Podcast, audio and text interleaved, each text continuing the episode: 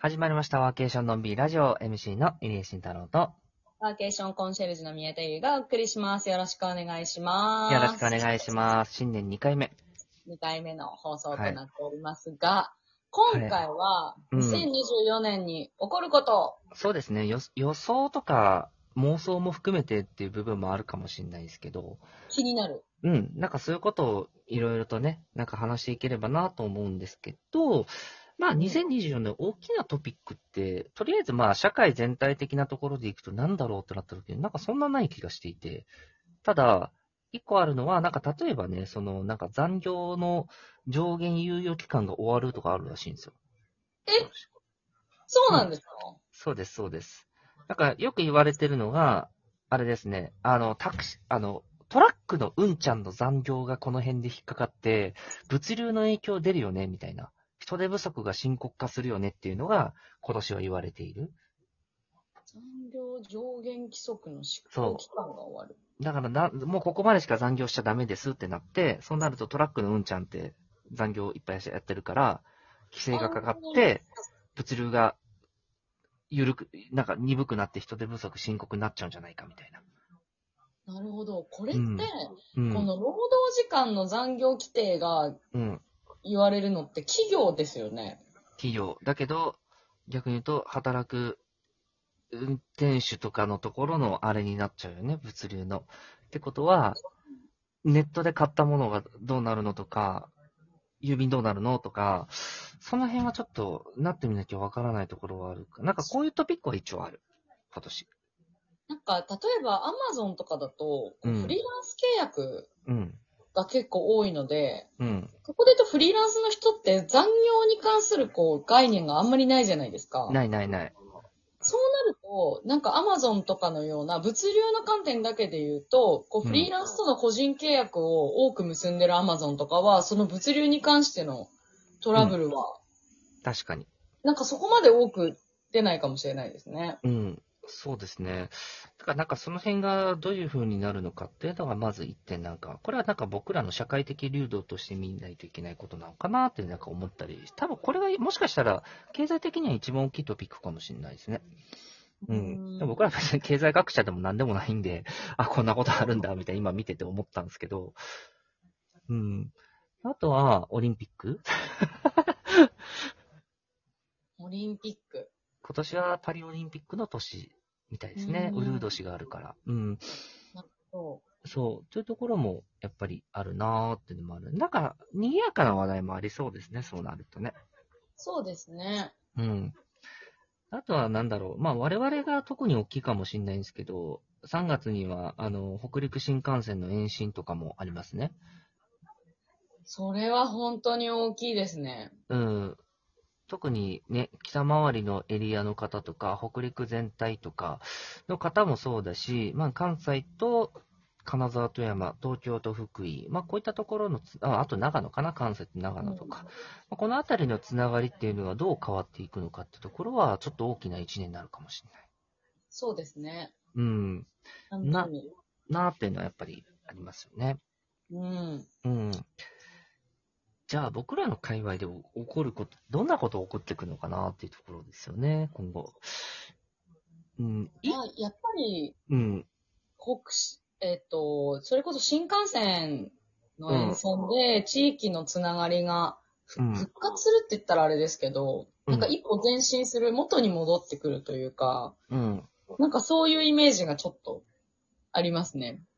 確かに、なんかそれはあるかもしれないですね。なんか北陸エリアのつながりの感じが変わるのはあると思っていて、なんか金沢で泊まってた時ってちょっと金沢で分断されてる感があったんですよ。うん。なんですけど、なんか北陸一帯で面で考えられるようにもなるし、西から富山が行きやすくなるっていうのと、東から福井に行きやすくなるっていうのが、あの、まあちょっとね、なんだデメリットは正直、部分的にはやっぱりあるんですけど、なんかそこを一旦置いたときに、なんかそういう面でつながるっていうところはなんか大きい気がしていて、なんか広域の、うん、部分は出るかなっていう気はやっぱりしていますよね。うん。ちょっと蓋開けなきゃわかんないとこもあるんですけどね。うん。正直。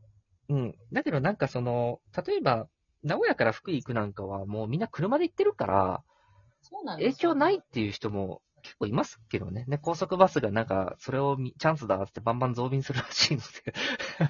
そうなんだ。うん。だからなんか、うん、そっちに移ればいいんじゃないっていう感じはしますし。う。うんん。あとはね、界隈的に大きいのは、おそらくそのデジタルノマド系かな？うん。うん。今政府がね、あの、ビザを検討してるってニュースにも、あの去年から出てるんですけど、まあその辺がどういうふうな変化をしていくのか、うん。うん。というところが大きくなるかなと。あとさっきの残業規制のところでもしかしたら副業する人っていうのも増えるんじゃないかなっていう確かに。うん、気もしていて、なんかそういう意味では、なんか僕らのところでいくと、そういう影響が、そのあたりの影響っていうのは出るんじゃないかなって気はしますよね。うん。そうですよね。うん。だから、まあその辺を考えたときに、今年1年間ってどういう活動が自分たち、それぞれ個人個人もそうだし、自分たちにとっても必要なのかなっていうのを考えていくってところは、出てくるかもしれないですよね。そうですね。まあ、いろんな、こう、規制だったり、なんかルールがやっぱりちょっとずつ変わっていく中でも、うん。こう自分たちにうん。ね、できることだったり、降りかかってくることとかは、なんかうまくうん。自分たちに落とし込んでいかないといけないですからね。残業も含めて。そうそうそうそう。うん。だからなんか、より自分ごとで活動していかないといけなくなってくる一年な気がしていて、うん。うん。なんか、社会のせいだ、何々のせいだってやってる場合じゃなくなる気がするなそうですね。なんかそれこそ、あの、日本からね、その、他の海外にデジタルノマドビザとかを活用したりして、うん。こう活動する人も、今まで以上にどんどん増えると思いますから、それこそコロナ、アフターコロナで。確かに。うん。いや、だけどね、今ね、起こってる一個のこととしてはね、そのか、日本から、海外から日本に来る方っていうのは中国を除いてだいぶ戻ってきたっていうところが去年でもあったんですけど、まあ今年だからおそらく戻るか、もうちょっと大きくなるかなっていうのもあるかもしれないですけど、日本から海外に行く量が戻っ、全く戻ってないらしくて、日本から海外に行く量？あ、そうなんですか？うん。あの、6割とかかな、コロナ前の。へーと、6割もいってないんじゃないかな。なんかそんぐらいの感じになっていて、要は日本人が海外に学ば、学ば学ばなくなってるみたいな。まあもう一個はちょっとね、円安の影響もあるんですけど、うん。うん。なんかそこがどうなっていくのかな。だから、ちょっと今年って本当に一人一人が動く人はちゃんと動いて、動かない人って動かないっていう風な二極化ってもっと進んでいくと思うので、この傾向からしても。うん。ワーケーション好きはね、みんな動く人だと思ってるので。うん。だからなんかその、うん、自分はどっち側に行くのかっていうところも、やっぱりちゃんと意思持たなきゃいけない気がしてきますね。起こ起こることとしてこういうの起こってくるかもしれない。うんまあ、本人次第なところがやっぱ多いので、ワーケーション自体は。そうそうん。誰かに、こう、押し付けられてやるものでもないですから、う。うん。ワーケーションのみならずですけどね。うん。うん。